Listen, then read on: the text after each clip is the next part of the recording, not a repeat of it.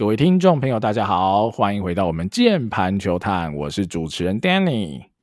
我是主持人阿月，如果想要跟我们聊更多台湾棒球相关话题哦，那如果是老听众一定知道，我们这时候会夜配一下我们的 Facebook。但是我最近发现呢，这个有听众朋友跟我反映哈，他在这个 Facebook 打这个键盘球人是找不到我们的粉专，我自己也开了一个新账号试了一下，还真的找不到，害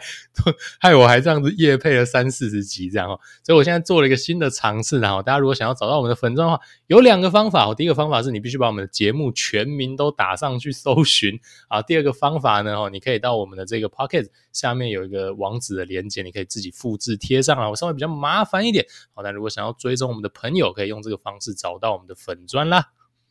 好，那这一集又是一个新的开始了哈，也算是一个系列的开始。那从这集开始呢，我跟阿月哈会针对我们的高中哈潜力的好手哈这些潜力大物们来做一些期中啦，哈类似期中，因为他们呃以学年制来说，他们这个上半学期也差不多要结束了嘛哈。我们再看他上半学期，比如说最近的黑豹旗哈，之前的比如立德杯，更之前的金龙杯等等的啦，大大小小的比赛，好，我们综合一下哈，来盘点统整一下哈，在期中盘点这些。好手们哈，最近到底过得怎么样哈？打得好不好？有没有人又进步了？那有没有人出现很意外的下滑或退步等等的哈？我们让大家哈可以及时来了解一下最近这些好手的近况了哈。好，那今天我们这集就先从哈打者开始哈。但是其实打者哦要讲的高中好手太多了，所以我跟阿月讨论一下哈，我们这集会 focus 在已经入选过哈之前 U 十八的这些。好手的这些打者们哈，比较聚焦在这些打者们身上哈，让大家可以比较 focus 在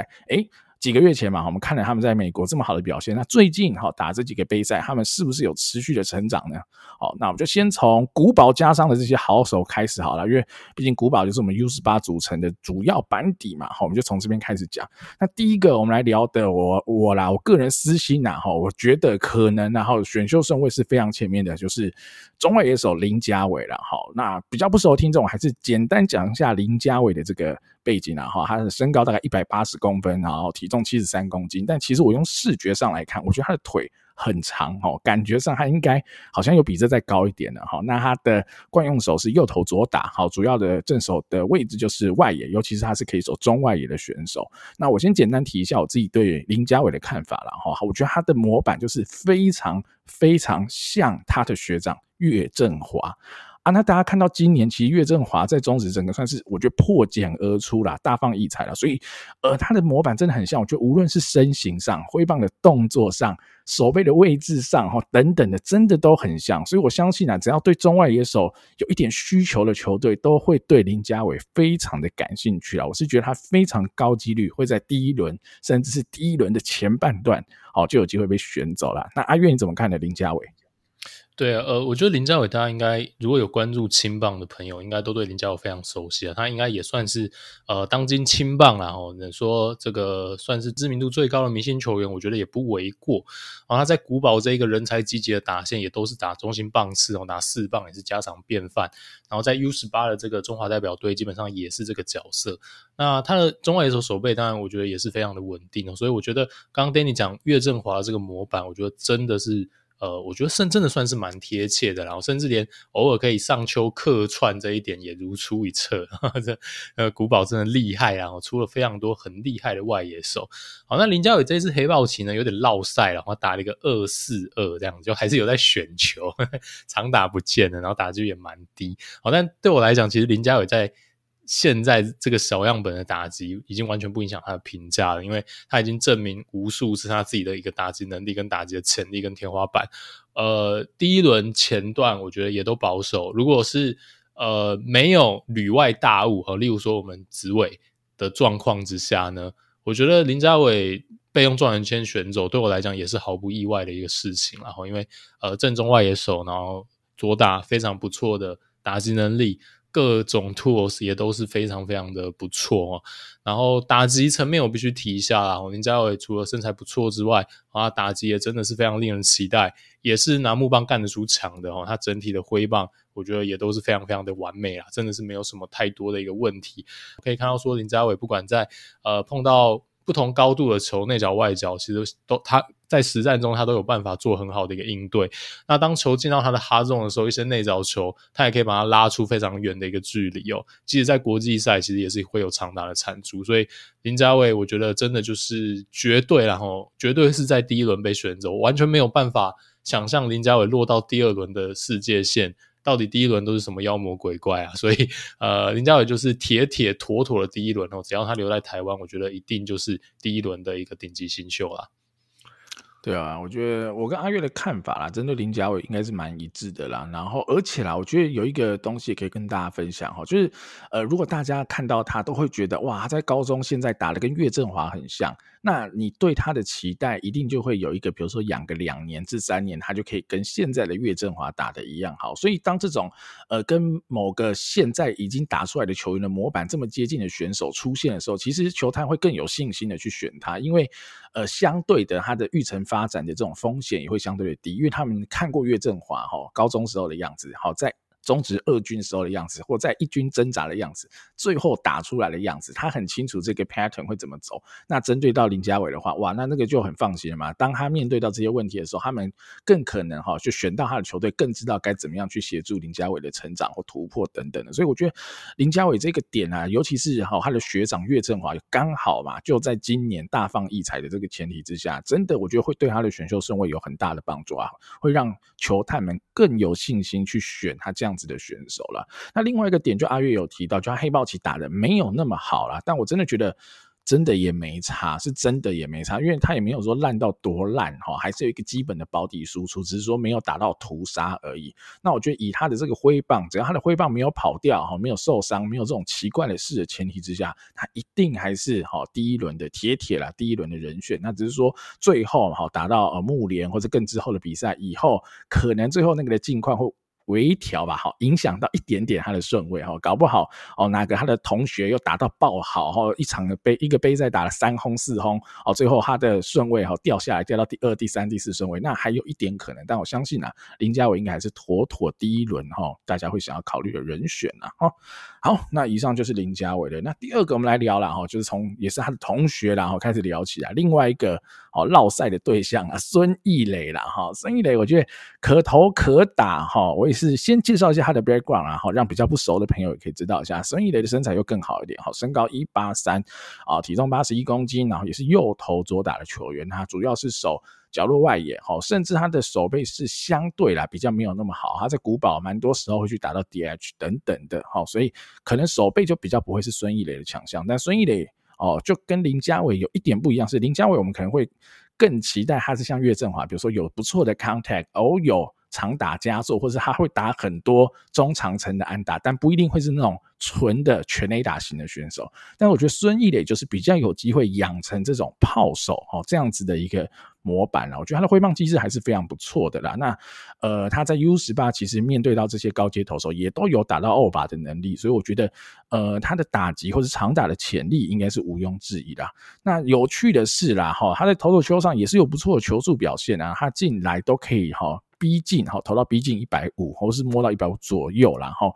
那这时候就很有趣啊哈，就是有一点像什么哈，宋承睿这样子的呃的抉择嘛，到底像宋承睿这样的选手要去当野手，还是要来当投手呢？哈，我觉得我的看法还是蛮一致啊。假设哈，我现在看孙艺磊的投球，他比较高几率会成为一个 RP 的话。那我还是强烈的建议他还是往打者发展，他打者的天花板应该还是显著比较高啦。即便他可以摸到一百五的球速，但我觉得如果只是个 RP，其实能贡献的或者他的价值还是有限呐。哈，如果他往打者发展，真的养起来，他是有机会单季十五轰乃至二十轰以上，我觉得都是有机会的一个选手。阿云你怎么看呢？孙艺磊？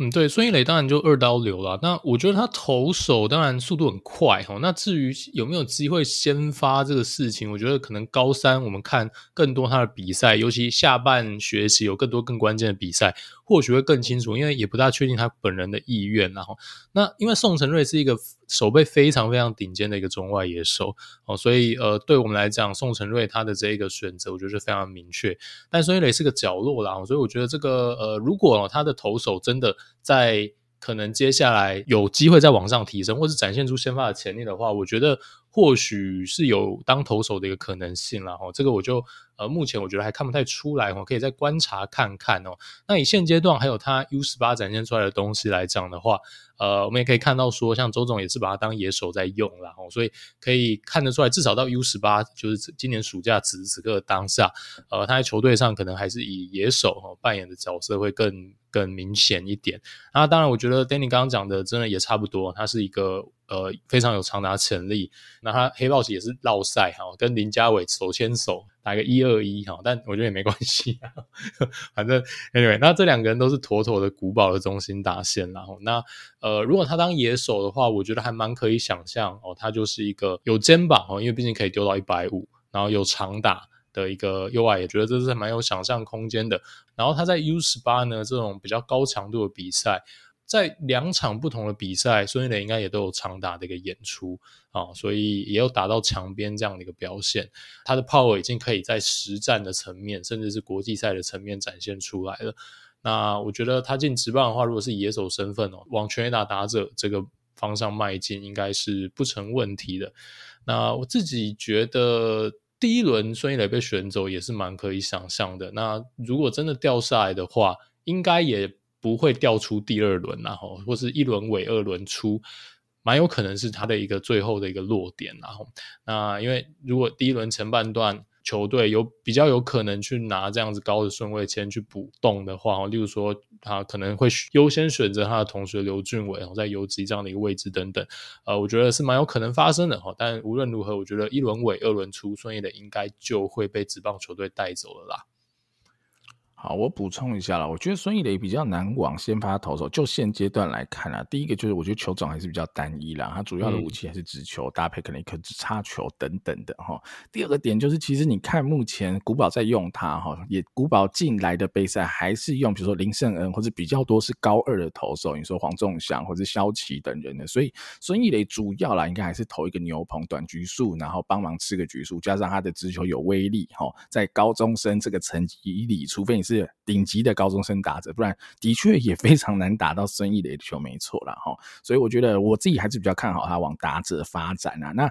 呃，那个轮次的预估啊，阿玉刚讲一轮底二轮出，我觉得可能差不多。那其实我觉得最后像这种哦比较偏炮手型的打者，他相对嘛哈，因为他的相对养成的风险会再更高一点，所以我觉得他下半学期啊，等于是明年初好的杯赛表现，比如说木联的表现就会很重要。如果他木联可以靠个两支三支，那我觉得对于角角落外野哈。的炮手有兴趣或者有缺的这些球队，哈，我觉得那个兴趣就会呃拉高非常多，因为你会对他有更更有信心嘛。但如果他还是哈时不时落赛，像黑豹旗打个一二一，那你会对这样的选手真的。你就不知道该怎么选啊？你可能在第一轮就会选一些可能风险更低的选手啦，就比较不敢在第一轮拿这样子的打者，所以可能孙艺磊木联就会显得更重要啦。他的表现。好，大概是这样子。好，那最后啊，哈，这个古堡外野三鬼，我们讲两鬼啦，哈，一定要再提到第三鬼啦。这第三鬼哈，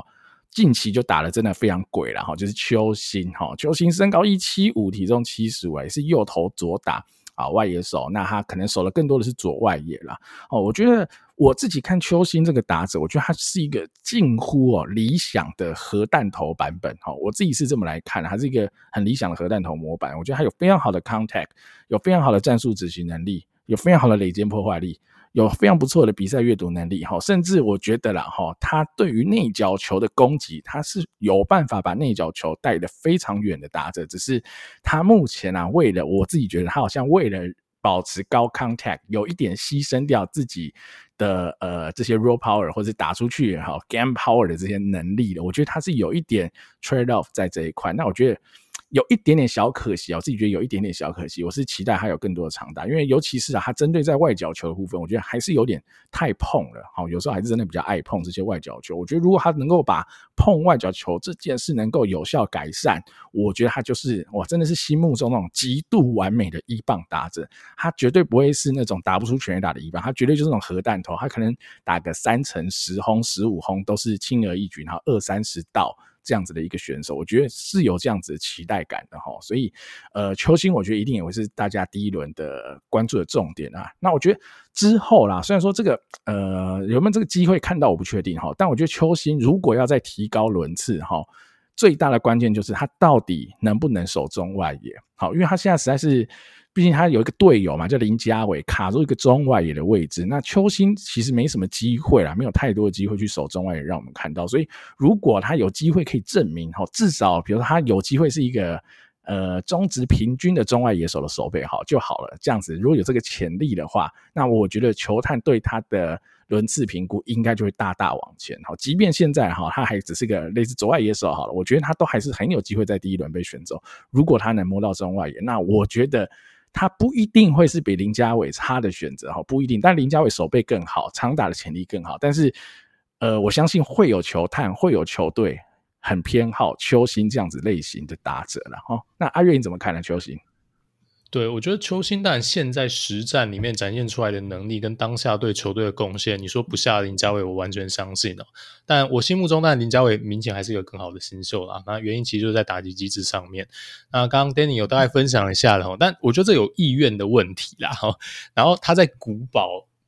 他必须要扮演的角色，也是对他选择这样子打，我觉得绝对影响了他的一个决策哈，因为。毕竟古堡就是这个打线这么强啊，这个真的是别的球队难以望其项背。尤其你在国内跟呃可能是平镇以外的青棒球队比较的时候，秋星他打开路先锋，那就是上垒嘛。哦，后面你有孙艺磊，有林家伟，有刘俊伟。哦，那秋星在这个打一棒的位置，你说呃真的会需要他开场就站上二垒三垒吗？我觉得真的好像还好。那再加上秋星他本身垒间的破坏能力非常的好，他就算击出一垒安打自己。莫名其妙就搞上二垒的几率也太高太高了哦，所以邱金在高中以当下对球队最大的一个战绩贡献的考量，他去做这样比较碰的处理，我觉得完全是算是蛮合理的啦哈。那当然对球员的发展是不是最好，我觉得这个就只蛮可议的。那会让我想到谁呢？其实就会让我想到黄永传啦哈。那黄永传的话，其实我觉得跟他蛮类似的，因为也是平镇的一个前前段棒次。那黄永传你可以看到说他的康特也非常非常出色，然后一样。呃，会用呃，可能相对比较没有全挥击的方式在打球，因为在平正的打线，他一样会需要他上垒，只要上垒呢，其实送回来的几率就非常高。那我觉得秋星，呃，这样的一个应该说打击策略的选择，会跟黄永传有异曲同工之妙哦。那我讲一下哦，他黑豹其实打了一个五五五啦，哦，没有什么长打哦，几乎没有长打哦，但就是五成的打率哦。那我相信他盗垒也是一堆啦，哦，那这个其实就是我觉得完全可以符合大家在 U 十八哦。看到了那一个球星哦，大家应该都还记得 U 十八球星是多么可靠的一个存在了哈。这个怎么打都上垒哦，不管是用选球的方式，还是这个自己安打上垒的方式。哦，然后在垒上呢，哦，这个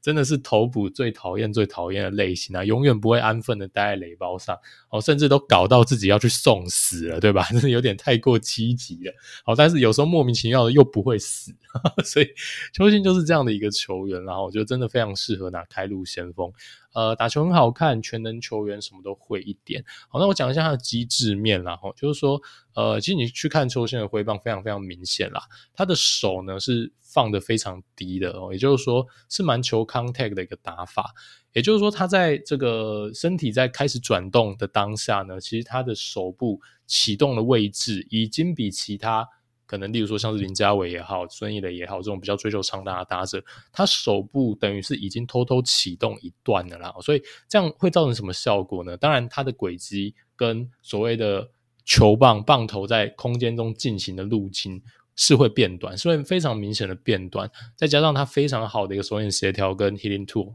就可以让他打中非常多的一个球星哦，但是这样子呢，一定也会影响他能产出的一个 power，然后那这个就是他的选择，他在挥棒机制上其实就做出了这样的一个 trade off 了。那更不用提呢，就是说，其实即使他用这个相对在起始阶段就稍微哦有点嗯，应该说拿 power 换 contact。但是他在实战中内角球，我们可以看到说他还是可以把球打得非常远，哦，所以表示说他即使是用这样稍微自我阉割一点 power，哦，以他的这个天赋跟他的一个呃，应该说力道来讲，在内角球的部分，他还是可以打出欧巴。我们可以看到说他有展现过这样的一个能力。但是外角球呢，那就是他的意愿问题了。他外角球其实非常的常见，他会用一种网球半截击的方式去处理。呃，你看到说他的躯干基本上是完全没有做完整的旋转了，可能只转了四十五度，然后就用这个应该说他的高位手，也就是左手还有手腕哦，去去做一个手腕的翻转哦，让棒头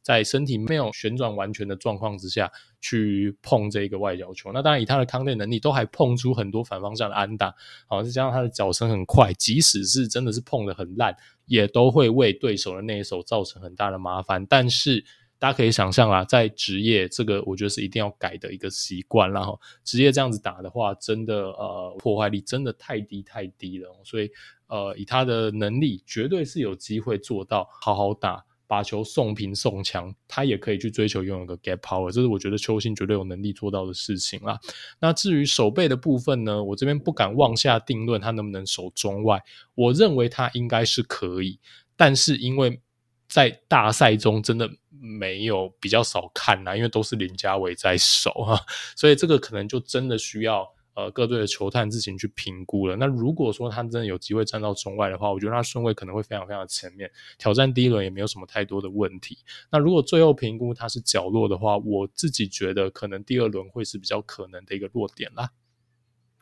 好，我觉得邱心哦，刚刚又有提到另外一个人，就是黄永传啊。但我自己哦，我个人啊，哈，我觉得邱心的打击是比黄永传更好的。哈，我觉得，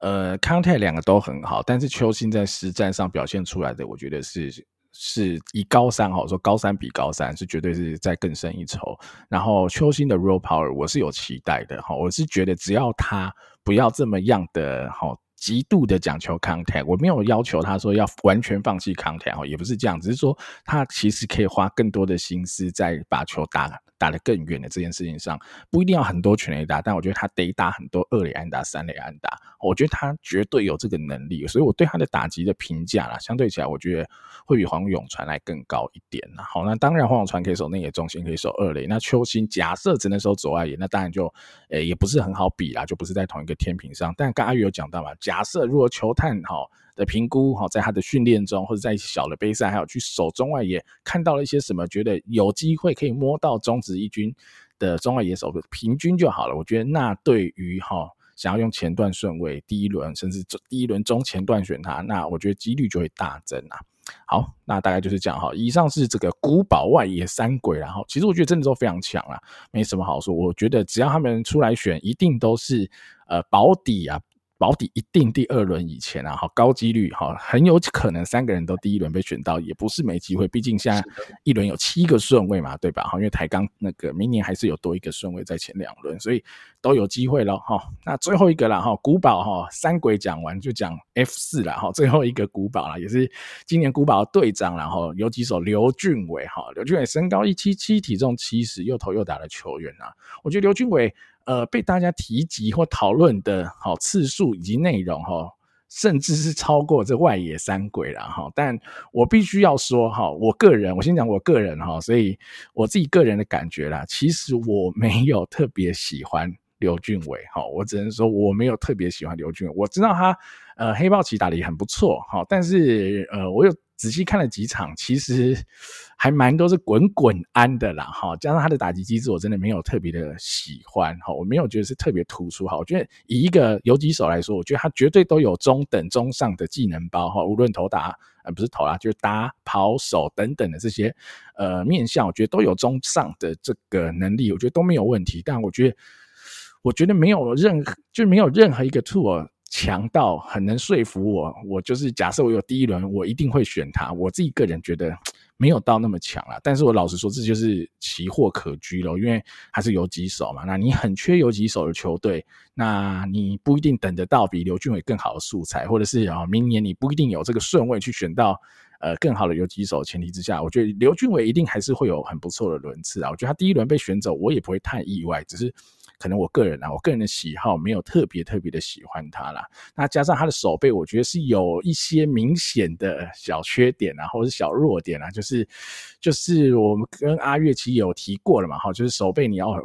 呃反手向来的球，你去滑步接，滑完以后传一垒，传一个两个半斗，那其实你根本就不用传了，因为你这样基本是抓不到跑者的，然后是抓不到这个击球跑垒员的。所以，呃，我看到已经不止一次了，然后还有这样类似的的问题在。然后在 U 十八，我们其实也看到。呃，他的传球的不稳定性哈也是有的，然后甚至接球也没有说接的非常非常的好，然后当然不差，当然是蛮好，但不是那种顶级的，像我们看到姜昆与、林敬凯这种选手在高中时候接球的样子啦。所以，呃，我自己觉得啦哈，他应该还是会球探想要哈争相讨论观察，然后以及有可能在第一轮被选的对象，但以我个人而言，我没有特别特别特别喜欢他了哈。那阿月你怎么看刘俊伟？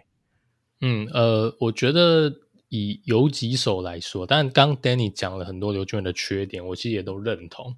但是为什么大家可能听完会觉得说，诶，那为什么刘俊伟的声势还是这么高？哦，他就是游击手，说出来就是这样子。以游击手来讲的话，我觉得这打击能力在青棒也是毋庸置疑的好了啦，哈、那只是说，你如果跟在机制面跟他的一个同同才，呃，或是高二、高三的一些非常好的打者做比较的话，我觉得他机制上有明显的一个缺点啦。呃，我带上他的黑豹旗成绩哈，他在黑豹旗打出非常好的成绩，然后打了一个五六七，然后所以 OPS 是超过一嘛，呃，超过一蛮多的。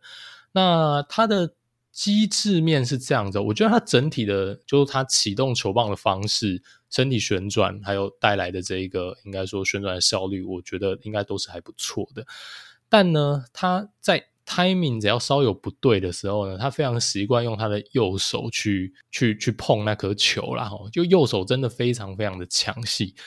哦，那就是右手赶快往前去延伸去碰一下，前面的旋转机制做的再怎么好，那。呃，也会被他这个动作去破坏掉。那这个当然成因有很多，不过我觉得，呃，就这一点，就打击机制跟他在实战采用的打击方式来讲，对我来讲，并不是最 top 最顶尖的那一个 tier 啦。哈，跟我们讲孙一磊，或是跟我们讲的这个林家伟来做比较啊。当然，我觉得他绝对是有潜力的。我觉得这个比较，我会比较归类于坏习惯。也就是说，刘刘俊伟当他没有做出这个动作的时候，呃，我认为他最好的那个挥棒的长相是非常非常有天花板的。OK，那他在 U 十八前的练习赛也拿木棒打过全垒打，所以我觉得刘俊伟绝对是有那个想象空间的。我对他在第一轮有这么热门的一个呼声哦，我真的不会感到太意外。然后，那我一样最担心的还是他的手背的部分啊，就是他在 U 十八呢。其实发生了很多失误，然后那时候也被很多这个球迷去诟病他的手背，他也陷入了非常严重的低潮。然后那时候打击的发挥也非常非常的普通啦，所以当那个台湾队那时候比较陷入苦战的时候，刘俊伟可以说是首当其冲，被大家骂烂的那个对象，很多情绪是抒发在他的身上。但我觉得确实他在 U 十八暴露了他的很多弱点啦。传球的部分哦，他传球真的非常的不稳定。好，那我觉得至少以肉眼看起来啦，哈，至少他在背力，也就是说传球的速度，他的尖力上，我觉得真的不是他的强项。好，所以他的不稳定，其实某种程度，我觉得可能就来自于这边哦，因为呃，传球不够快嘛，哦，可能没有办法用球速来弥补哦，那你可能就呃被逼着要用更快速。哦，更着急的方式来出手，那当然就会影响你传球的稳定度。那我补充一下，刚刚 Danny 讲的那个所谓反手接球的方式啊，那个其实出现在呃四强赛的时候啊，那就是有一个游击的反手球啦，然后用比较传统的方式哦，用一个 Rafael Nadal 在这个红土上哦，这个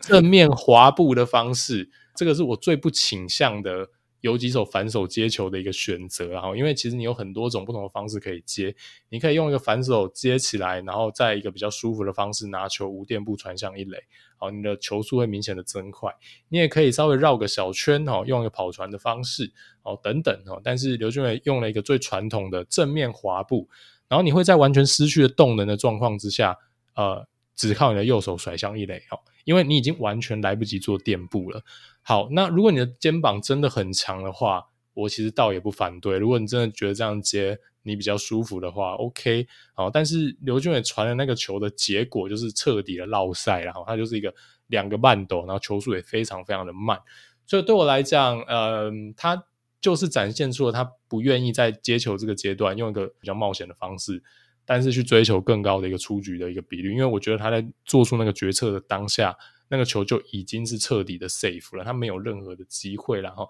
补充一下这个 play，好，那当然我觉得年轻的游击手啦，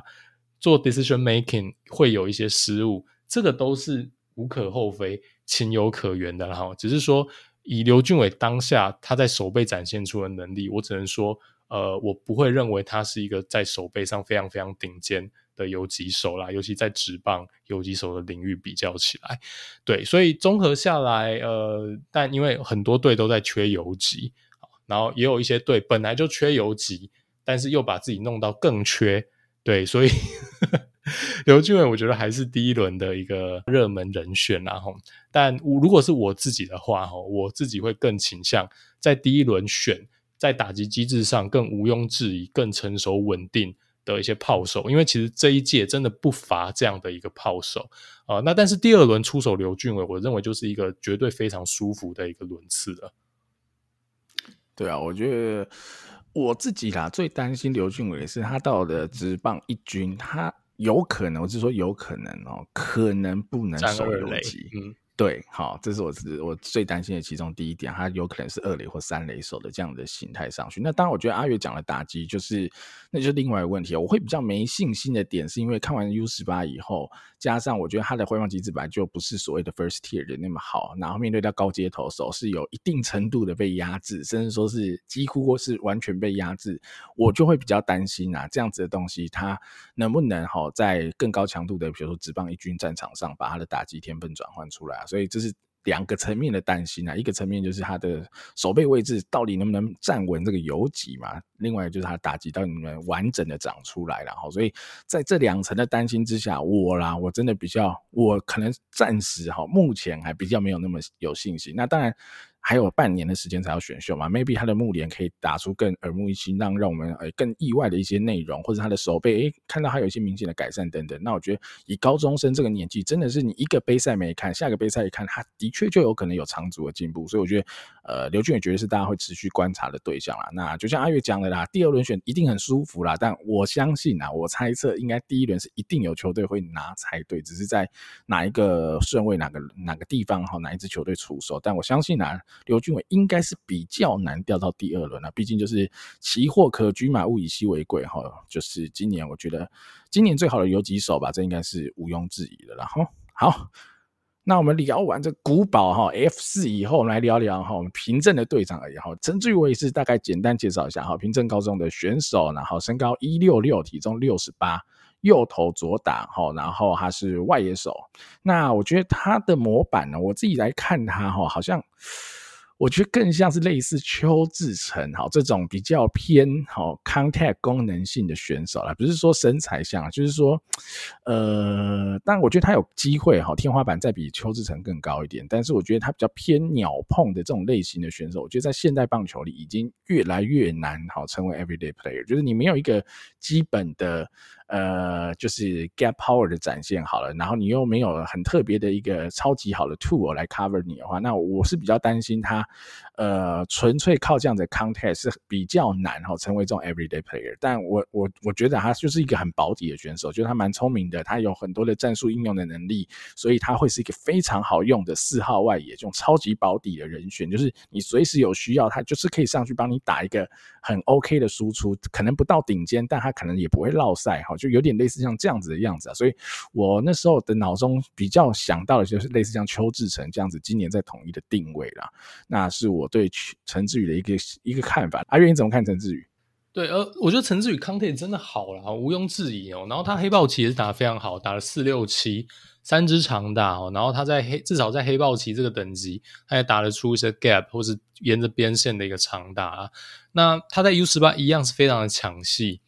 他的风格，我想大家已经很熟悉了。哦，选球非常非常的优细优异啦，尤尤其是他的，应该说他的一个打击形态，其实并不会像让投手像投大炮一样闪他。哦，其实基本上大家也不会太想保送他，因为他也是一个有速度的一个选手。那在这样的一个前提条件之下，他还能选到这么多的保送，哈，他的应该说本垒板纪律跟眼睛的部分，我觉得是毋庸置疑的好啦。那再加上他的 contact 的部分，真的也是不错哦。所以我还是觉得陈志宇真的是一个非常扎实、很好用的一个球员啦。哈，那当然，呃，身材比较受限，长打的天花板跟未来性可能相对潜力比较有限一点。但我其实完全同意你讲的一个评价，就是非常非常保底的人选哦。你可能你选陈志宇，你就不会。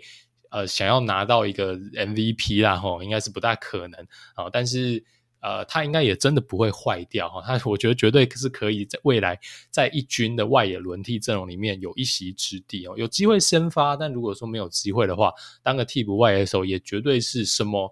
呃什么工作都能做得不错的这样的一个角色啦。哈。那进职业的话，我觉得他打击还是有机会可以进步啦。虽然说没有机会呃变成一个。打一堆全垒打的炮手，但他的 contact 能力真的好哦。我觉得他打击，呃，只要不要这么的碰哦，只要再挥完整一点，我觉得他打击确实有机会可以再更上一层楼的。对，所以陈志宇的话，我自己认为，当然可能顺位这轮次的部分可能没有办法跟他这几个 U18 队友哦。你看，像是古堡，我们讲 F 四，结果讲完，大家有没有发现，每个都有机会第一轮。哇，这个是同一支青棒球队的同一届的先发选手哦。如果全部都在职棒被第一轮拿走，哇，你就知道这一支球队有多强了。那他能拿到这个国际赛组队权，真的也不意外。然后，可能真的没有办法像他的队友一样轮次这么高哦。但是在这个中前段乃至于到中段，我觉得陈志宇绝对是一个不会让你失望的一个人选才对。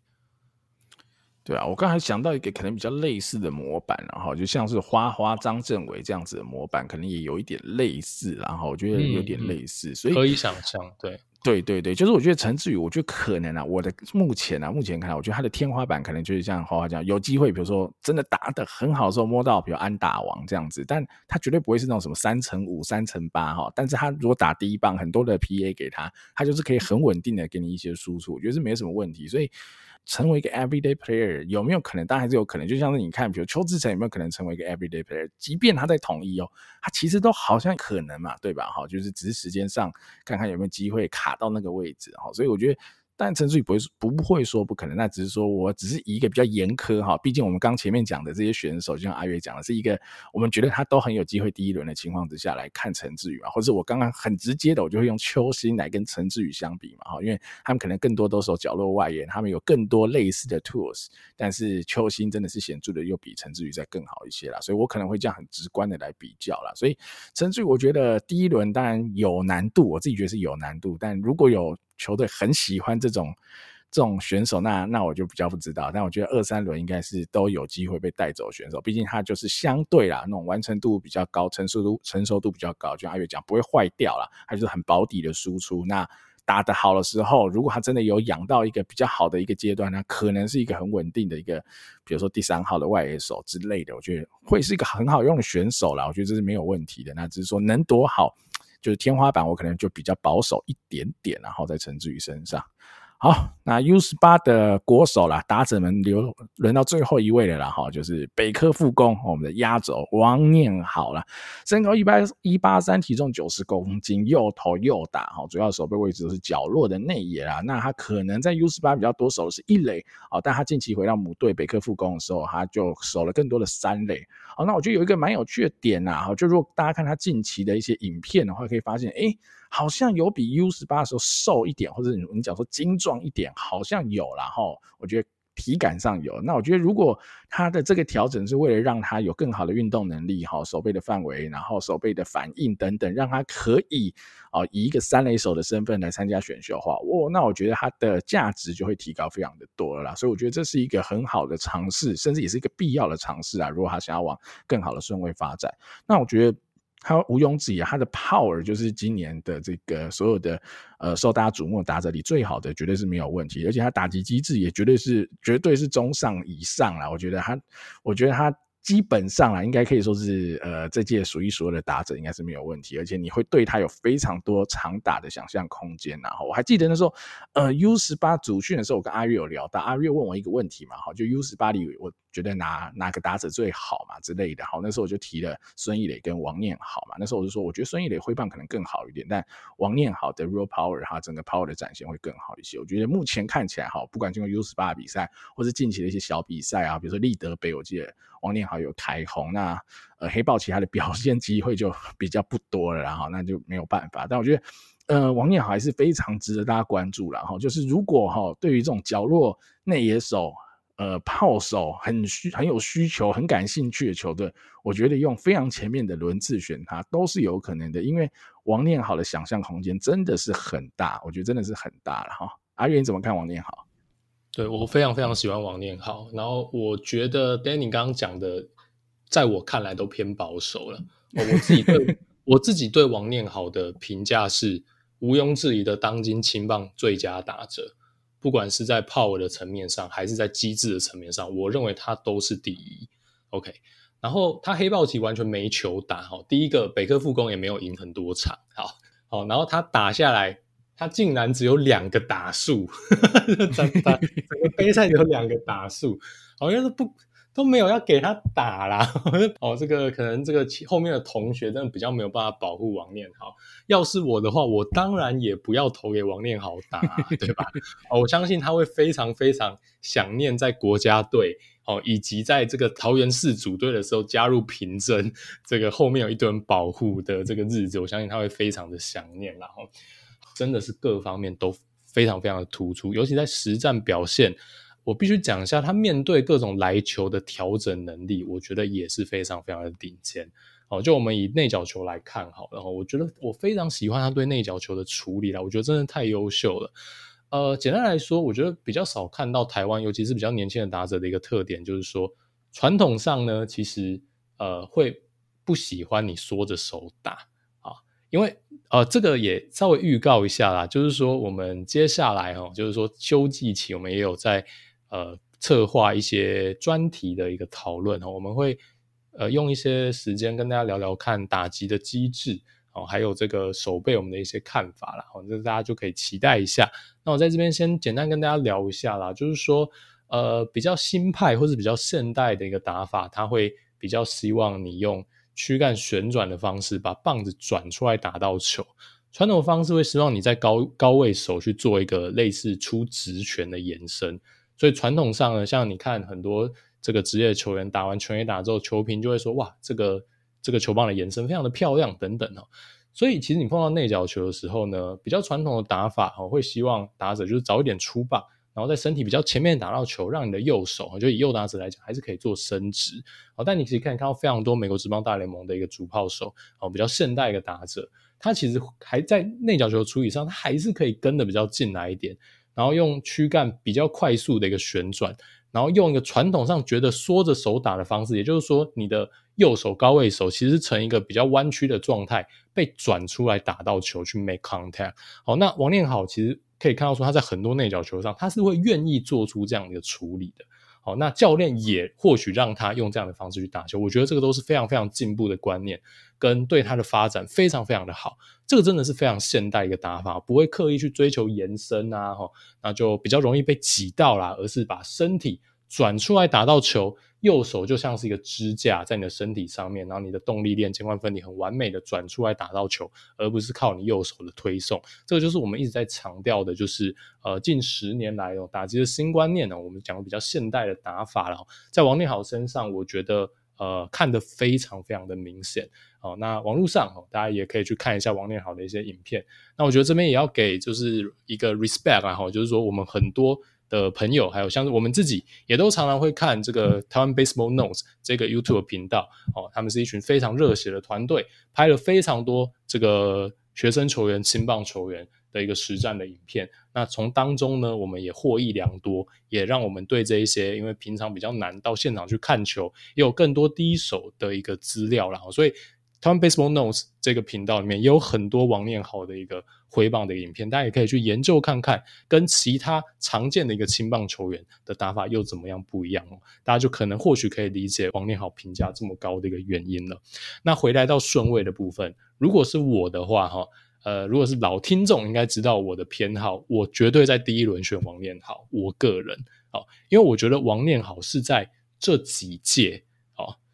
纯论角落内野，也就是说一三垒，或是你甚至只能守一垒的这一种有长打能力的潜力炮手里面，我觉得王念好是比其他跟他长相类似的人还要再明显的更好哦。我讲的是，我其实会喜欢王念好更胜过。王以诚更胜过去年的林培伟，更胜过去年的陈家乐等人。那这些人都在第二轮被选走，我会愿意给王念好第一轮的顺位。尤其如果王念好最后是有机会在职业手三垒的话。我觉得真的不能错过，因为如果他真的能守三垒的话，其实我不会觉得他比刘基鸿还要差，甚至比刘基刘基鸿还要好，我觉得都是很有可能的。而刘基鸿是一个状元，对，那当然今年是大年，然后所以我不会觉得说哦，王念好是可以超过林家伟这种可以守中外野的一个天赋去拿到状元，我不会这么的激进。但我觉得第一轮选王念豪真的是一个可以考虑的选择，